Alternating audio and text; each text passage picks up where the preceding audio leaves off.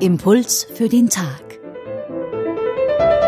Diese Woche mit Christine Hubka, Gefängnisseelsorgerin, Autorin und evangelische Pfarrerin im Ruhestand.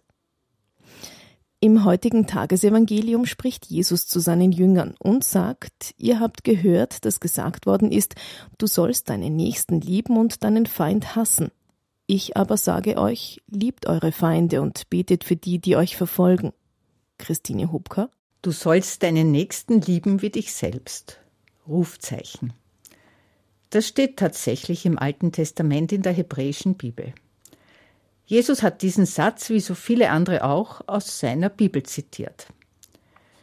Wie passt das nun zur Vorstellung, dass im Alten Testament böse, blutrünstige Dinge stehen?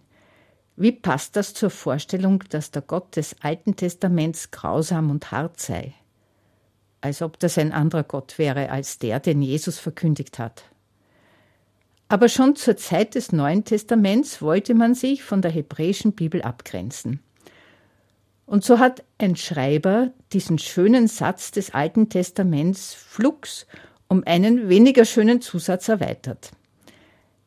Er behauptet im Matthäusevangelium, dass in der hebräischen Bibel nicht nur steht, du sollst deinen Nächsten lieben, sondern angeblich steht dort auch, deinen Feind sollst du hassen. Wer im Alten Testament nachschaut, wird feststellen, dass das dort nicht gesagt wird. Ja, schon in der Bibel wird die Bibel zuweilen tendenziös und vor allem falsch zitiert.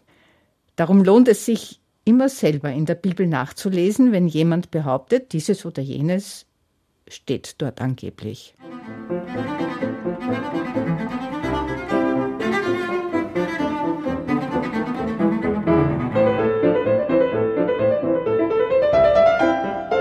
Impuls für den Tag. Diese Woche mit Christine Hubka, evangelische Pfarrerin im Ruhestand, Gefängnisseelsorgerin und Autorin. Vor kurzem ist ein neues Buch von ihr erschienen, das sie zusammen mit Markus Drexler verfasst hat. Titel Abnorme Strafe. Menschen im Maßnahmenvollzug mit einem Vorwort von Jean Ziegler. Wenn Sie die Bibelstelle von heute nachlesen wollen, sie steht im Matthäusevangelium Kapitel 5, die Verse 43 bis 48.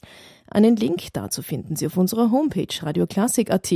Dort können Sie den Impuls für den Tag auch nachhören.